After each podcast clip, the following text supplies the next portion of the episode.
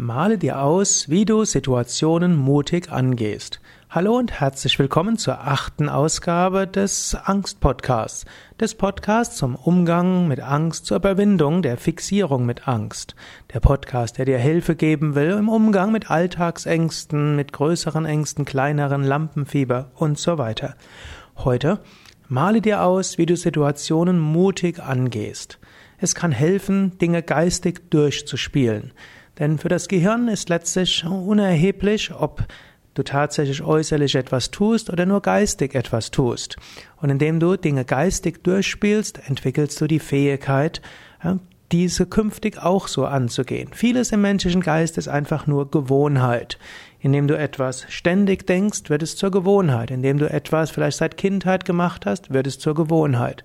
Manchmal sind es traumatische Erfahrungen, die dich in eine Gewohnheit hineinbringen. Manchmal sind es dauerhafte Aussagen von Eltern, von äh, Freunden, Schulkameraden, Lehrern und so weiter. Manchmal hat sich irgendeine Situation, eine, ja, hm, Art auf Dinge zu reagieren verselbstständigt und du machst sie weiter.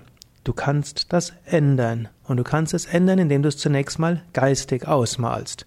Du kannst dir jetzt mal ein paar Situationen ausmalen. Du kannst jetzt sagen, in der und der, die und die Situation werde ich mutig angehen. Stelle dir eine Situation vor. Das kannst du vielleicht sogar während ich spreche machen. Überlege dir eine typische Situation und stelle dir vor, du bist jetzt Regisseur, Schauspieler und Erzähler. Also stelle dir vor, da ist die Situation, da bist du, da sind die anderen. Und dann sage dir, in, so werde ich mich in der in der Situation verhalten. So und so werde ich sitzen, so und so werde ich stehen, so und so werde ich sprechen, so und so wird, wird meine Mimik und Gestik sein. So und so werde ich handeln. Das und das werde ich bewirken.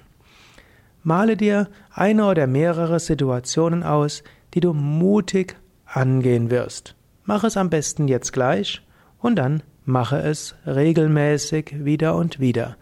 Und indem du das wieder und wieder so machst, wird es dir möglich sein, mutig zu reagieren, mutig zu gestalten.